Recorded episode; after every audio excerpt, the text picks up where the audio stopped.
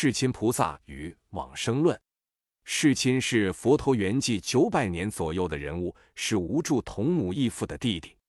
无著的母亲为了能振兴大乘佛法，而发愿要生下两个儿子。世亲则是他跟一位婆罗门众姓生下的第二个儿子。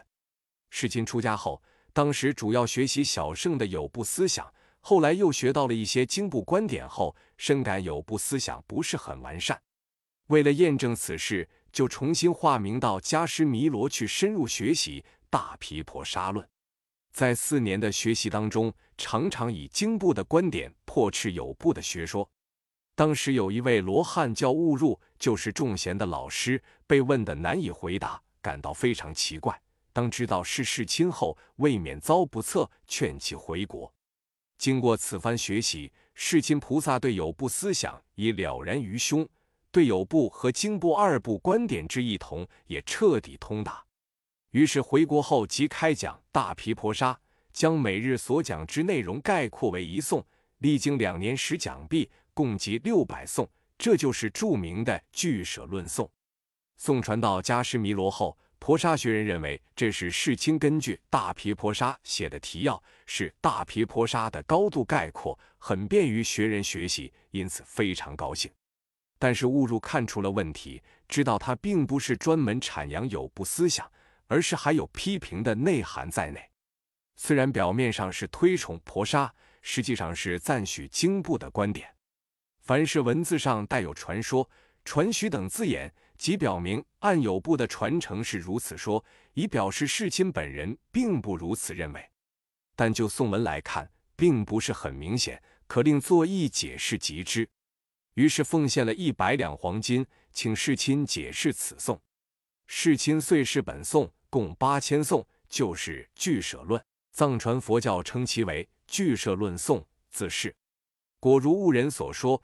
以经部观点而颇有不知不足，在藏传佛教正规学之中，这俱舍论是必学五部大论之一，是专攻四年的课程，毕业后方可考取显教格西。相对于佛学博士学位，以难度大而著称。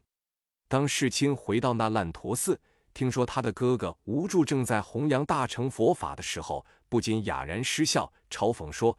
花了十二年时间潜入山林修持禅定，在没有任何成就的情况下，竟然开始著书立说，即使汗牛充栋，又有什么用处呢？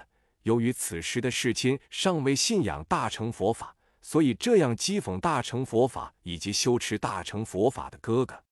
无助听到这个消息后，为了挽救这个思想偏激的弟弟，便派遣了两个弟子携带《师地经》以及无尽意菩萨所说《大乘经》。送与世亲。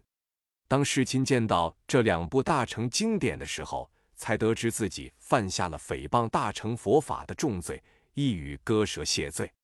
无助说：“即使割下舌头，又于是何补呢？不如你跟我学习大乘教法，以后将大乘佛法弘扬于世。”于是传授世亲尊圣佛母法门，以忏悔诽谤大乘的罪过，同时教其大乘佛法。经过学习，世亲通达了所有的经典。印度当时的学者们都赞叹说：“自从释迦牟尼佛涅盘后，再也找不到像世亲这样博学之人了。”在临终的时候，世亲口诵顶记尊圣佛母陀罗尼，嫣然而逝往，兜率净土。世亲的著作较之无著更为丰富，素有千部论主之美誉。常见的有《经庄严论释》《辩中边论释》。变法法性论释、摄大乘论释说一切法为十三十颂，遮外敬意为十二十颂、二十颂释等，对推进印度中期大乘佛教的发展起到了不可估量的作用。往生论是世亲菩萨大乘五百论之一，全称《无量寿经优婆提舍愿生记》，是世亲菩萨晚年的作品。本论以礼拜门、赞叹门、作愿门、观察门。回向门五门作为往生正因，自菩提流至汉译后，蒙昙鸾大师著书，在中国流传开来。